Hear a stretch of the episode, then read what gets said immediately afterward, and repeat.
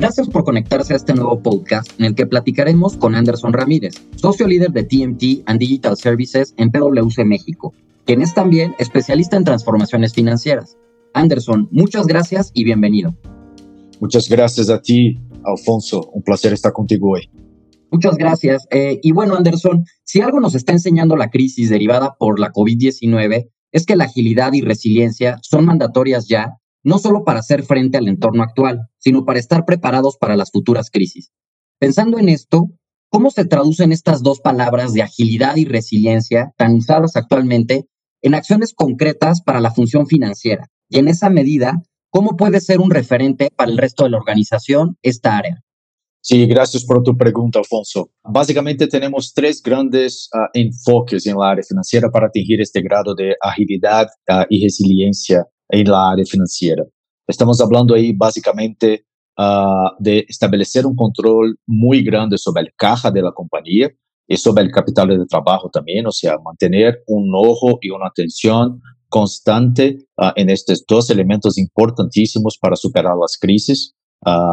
El caja es un, uh, es un elemento fundamental, como saben todos los CFOs, uh, para el mantenimiento de las buenas operaciones y, de la buena salud de las compañías uh, durante los periodos de crisis. Y el capital de trabajo también es justamente va a dar el sustento a todas las inversiones y acciones estratégicas que las compañías tienen que hacer durante estos periodos de crisis para mantenerse operando uh, de una forma distinta de la competencia uh, en los mercados en que actúan. Entonces, este es uh, el primer punto, no, no perder la dirección del caja, no perder la atención a, a el capital de trabajo, y mantener un control y un ojo, por así decir, muy grande en estos dos elementos importantísimos para el CFO y para el área de finanzas. El segundo elemento importante es repensar la estructura de la organización de finanzas. Es decir, las organizaciones tienen hoy una estructura que está uh, muy volteada a, a, la estructura de actividades transaccionales. Lo que la crisis nos enseñó ahora es que uh, debemos ser mucho más estratégicos y tener una, una, participación mucho más efectiva en los negocios. Es decir, uh, las áreas financieras están muy, o estaban, ahora ya empiezan ese proceso de transformación, muy uh, volteadas a, a, a transformar uh, datos uh, en informes. Ahora, las organizaciones de finanzas deben estar volteadas a transformar datos en insights de negocio para las demás áreas de la compañía. Y este es un tema que pasa por toda de la estrategia de las áreas de finanzas, de cómo van a interactuar con sus pares internos dentro de las organizaciones uh, y también en su, en modelo operativo. O sea, a partir de la, de la nueva estrategia también deben uh, reestructurar su modelo operativo y a partir de ahí, obviamente, su base tecnológica de apoyo. El tercer punto fundamental es considerar los impactos de la replaneación de las estrategias. Es decir, las estrategias estaban, la gran mayoría, todas diseñadas ya uh, y la crisis nos tomó por asalto. Entonces, uh, hay que repensar el futuro de las organizaciones y de los negocios, obviamente considerando el área de finanzas como uno de los principales jugadores en este proceso. La área de finanzas ha cambiado a una área central de la compañía, no solamente por el control de caja, como platicamos en el ítem 1, pero también como la área que va a fornecer los insumos uh, y las capacidades financieras para que la compañía continúe se desarrollando en el futuro. Perfecto. Ahora, con estas acciones que nos compartes, puede surgir una duda, pues entendiendo las diferencias y dimensión de la crisis actual, eh, hemos tenido definitivamente otras crisis en el pasado no tan lejano y uno pensaría que de alguna manera el modelo de planeación y generación de pronósticos ha evolucionado y que hemos ido aprendiendo de esas crisis anteriores. Entonces, para plantear eh, de alguna manera estos diferentes escenarios. Con esta otra óptica eh, que nos estás platicando ahorita, ¿de qué manera podrían los líderes financieros abordar este importante proceso para abonar a esa agilidad y resiliencia que nos estás comentando? Sí, buenísima pregunta uh, y es algo que las áreas financieras uh, han se olvidado muchísimo, uh, Alfonso, que es justamente la parte de planeación y de forecasting. Uh, normalmente las áreas tienen procesos presupuestales que son procesos año anterior plus X por ciento. o sea, utilizan sus datos anteriores, sus budgets anteriores, aplican algún porcentual y a partir de ahí rodan sus budgets para el próximo año. Ahora es más o mucho más necesario tener información a la mano en tiempo casi real, o si posible real, para trabajar con escenarios futuros y decidir obviamente los destinos de los mercados, de las acciones, de las inversiones, del CAPEX, del OPEX de la compañía.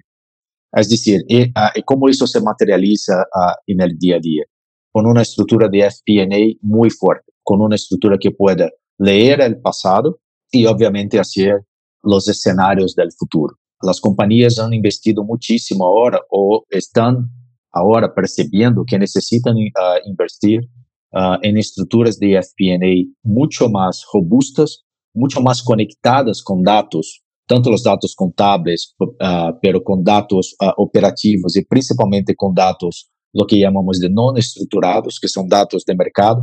El CFO tiene que abrir la mente para esto, o sea, no solamente estar trabajando con los datos financieros tradicionales, pero ya incorporar en sus análisis y en sus bases de datos también datos no estructurados, que ahí se refieren a datos de mercado, datos uh, demográficos, económicos, uh, para justamente tener uh, o poder generar escenarios financieros para la compañía y trabajar con estos indicadores que van a surgir de estos números como base para la toma de decisiones. Entonces, en un resumen, es importante robustecer la estructura de FP&A uh, de, uh, de, planeación, de forecasting uh, y análisis de las áreas financieras para retirar de estas áreas informaciones importantes basadas en los datos de la compañía y datos externos, informaciones importantes para manejar los rumbos de la compañía en la medida que otras situaciones como esta que estamos viviendo ahora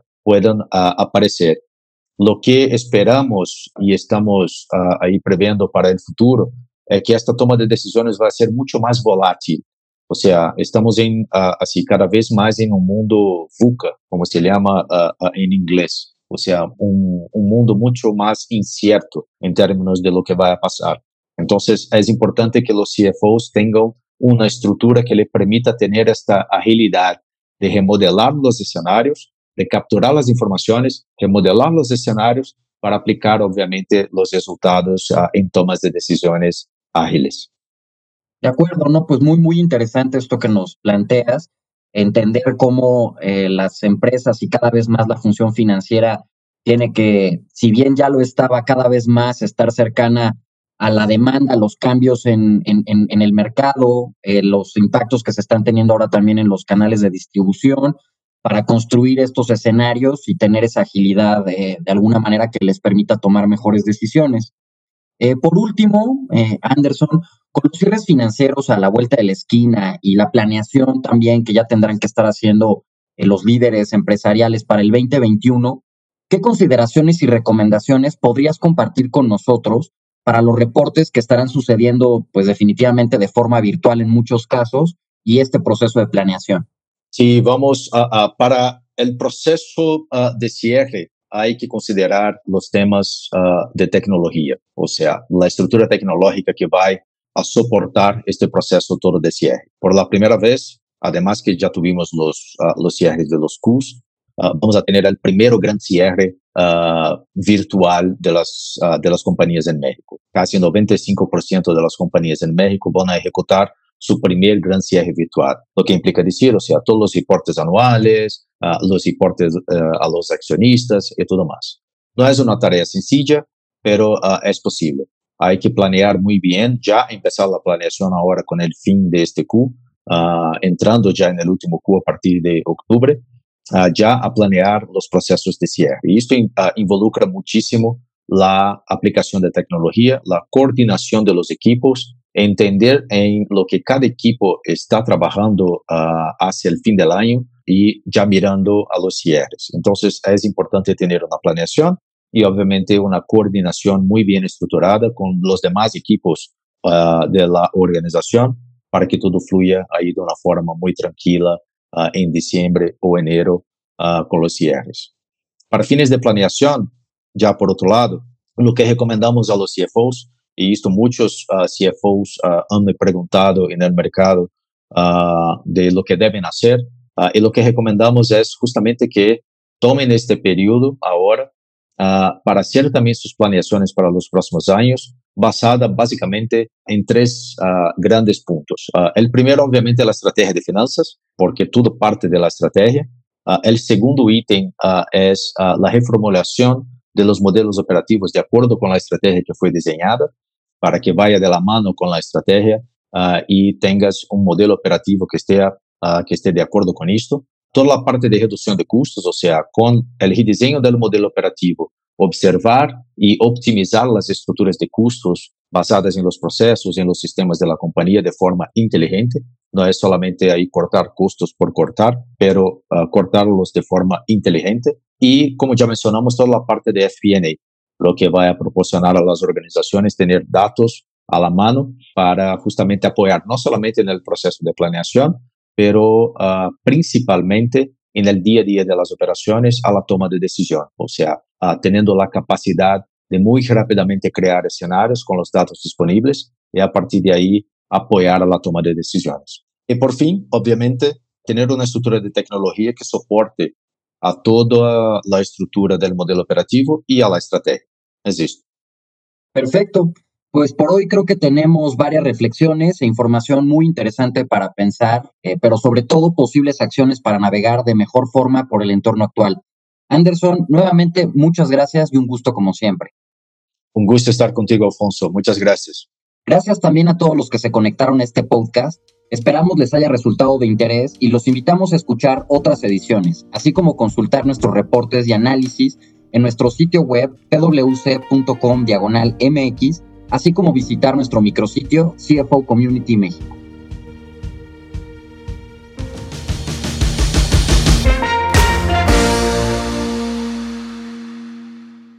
Este podcast es traído a usted por PwC México, todos los derechos reservados.